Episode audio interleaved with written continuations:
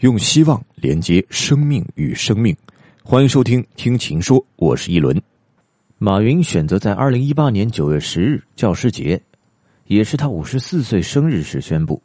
在一年后，也就是二零一九年阿里巴巴二十周年时，不再担任董事局主席，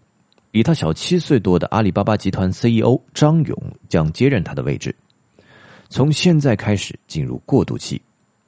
张勇接任后，马云将继续担任董事，直到二零二零年阿里巴巴年度股东大会召开。马云在公开信中说：“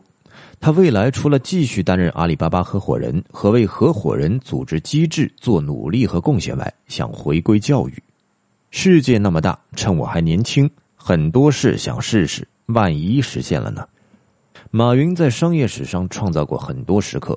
今天，从社会价值驱动的企业家到有企业家精神的教师、公益家，这是一个新的马云时刻。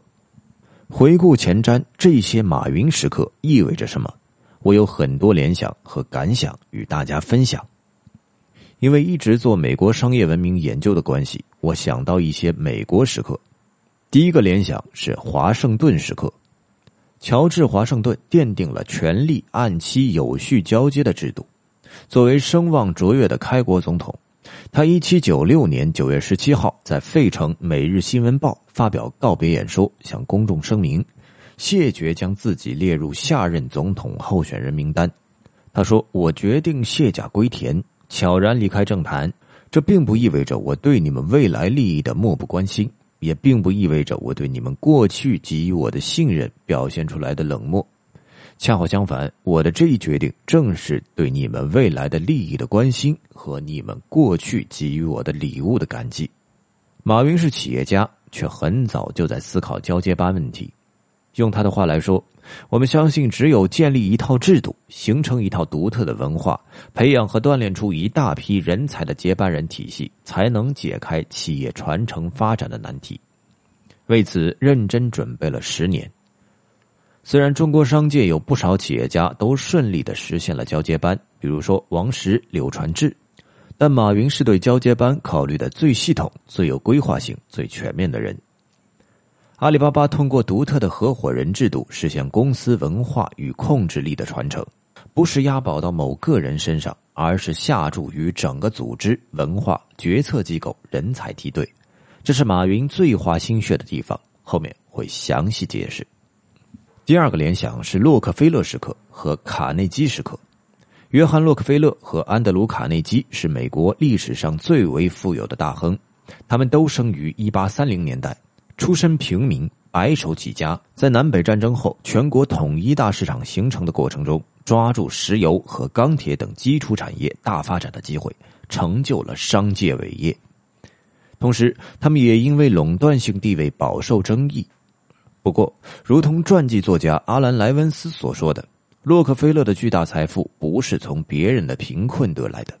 他不是像陨石那样破坏一切而前进。而是经过四分之一个世纪的大胆冒险，在一个许多资本家都不敢踏入的新兴危机领域中冒险。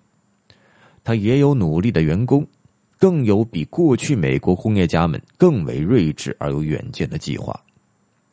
马云在中国商界也有争议，但随着时间推移，人们越来越看到他所代表的数字化商业力量的不可抗拒。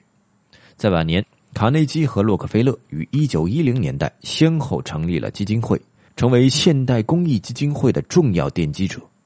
丘吉尔曾评价，那些能慷慨解囊而又独具慧眼的富翁对现代科学所做的贡献，堪与历代教皇和诸多王公为文艺复兴时期所提供的庇护相媲美。在这类富翁当中，约翰·洛克菲勒可谓佼佼者。贫富分化是今天中国人普遍关心的问题，在此有必要重温卡内基一八八九年写的《论财富》，该文被公认为美国的历史文献之一。在卡内基看来，首先，社会的文明化在于私有财产的不可侵犯。由于具有组织管理能力的人凤毛麟角，并不断在竞争当中胜出，必然导致财富集中于少数人之手，这是竞争法则的理性结果。社会抨击百万富翁是个极大的错误，因为他们是酿制最多蜂蜜的蜜蜂，即使他们自己得以保食，也为蜂巢做出过巨大贡献。其次，赚钱需要多大本领，花钱也需要多大本领，如此才能有益于社会。当文明的基础法则把财富置于少数人之手后，这些人应当合理处置他们的财富，既不是将财富作为遗产由家属继承，也不是随意捐出像丢进大海一样浪费，而是通过专业化的、科学管理的基金会去运作，在教育、医疗、科研等方面投入，以最合算的方式将剩余财富返还大众，给他们带来长期的利益。与洛克菲勒和卡内基相比，马云更为年轻。当他把主要力量用于公益，用创新的方法推动社会问题的解决，非常令人期待。第三个联想是福特时刻和盖茨时刻。如果说洛克菲勒和卡内基是十九世纪生产资料领域的商业样板，亨利·福特和比尔·盖茨则是二十世纪生活资料领域最有代表性的企业家。他们分别影响了二十世纪的前四分之一世纪的汽车产业和后四分之一世纪的个人计算机产业。他们既是经济民主主义的实践者，也是新生产方式和新商业模式的开创者。福特公司开创了流水线作业、纵向一体化等生产方式，微软公司则定义了软件产业。约翰·洛克菲勒在一九二六年写给儿子的信中曾这样评价亨利·福特。福特先生是一个新时代的缔造者，没有任何一个美国人能像他那样完全改变了美国人的生活方式。看着大街上来往穿梭的汽车，你就知道我绝非在恭维他。他使汽车由奢侈品变为了几乎人人都买得起的必需品。福特先生的野心超过了他的身高，福特创造的成就证明了我的一个人生信念。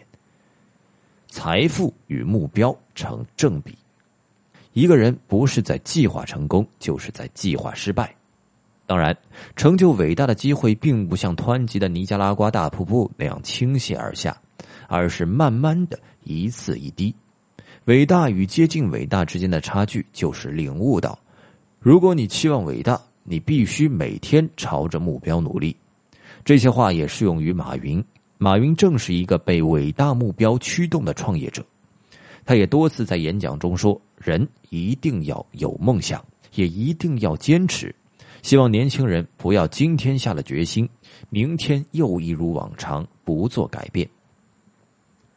还需要补充的是，福特基金会和比尔及梅琳达·盖茨基金会是洛克菲勒和卡内基奠定的公益传统的发扬光大者。福特基金会由亨利·福特长子艾兹尔·福特在一九三六年创立，一九五三年改组后成为美国在第二次世界大战后最重要的基金会之一。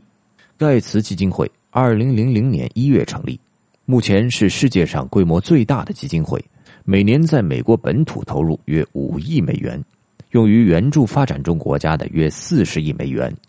过去十八年在疫苗上共投入了一百五十三亿美元。盖茨基金会创造的催化式慈善模式，跨国跨部门合作，发挥资源的杠杆效应，驱动系统性的变革，让慈善投入发挥出最大效益，是今天全球公益慈善领域的标杆。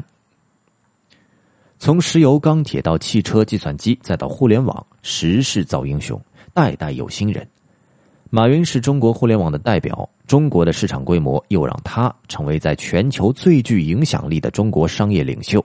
这些都已被证明。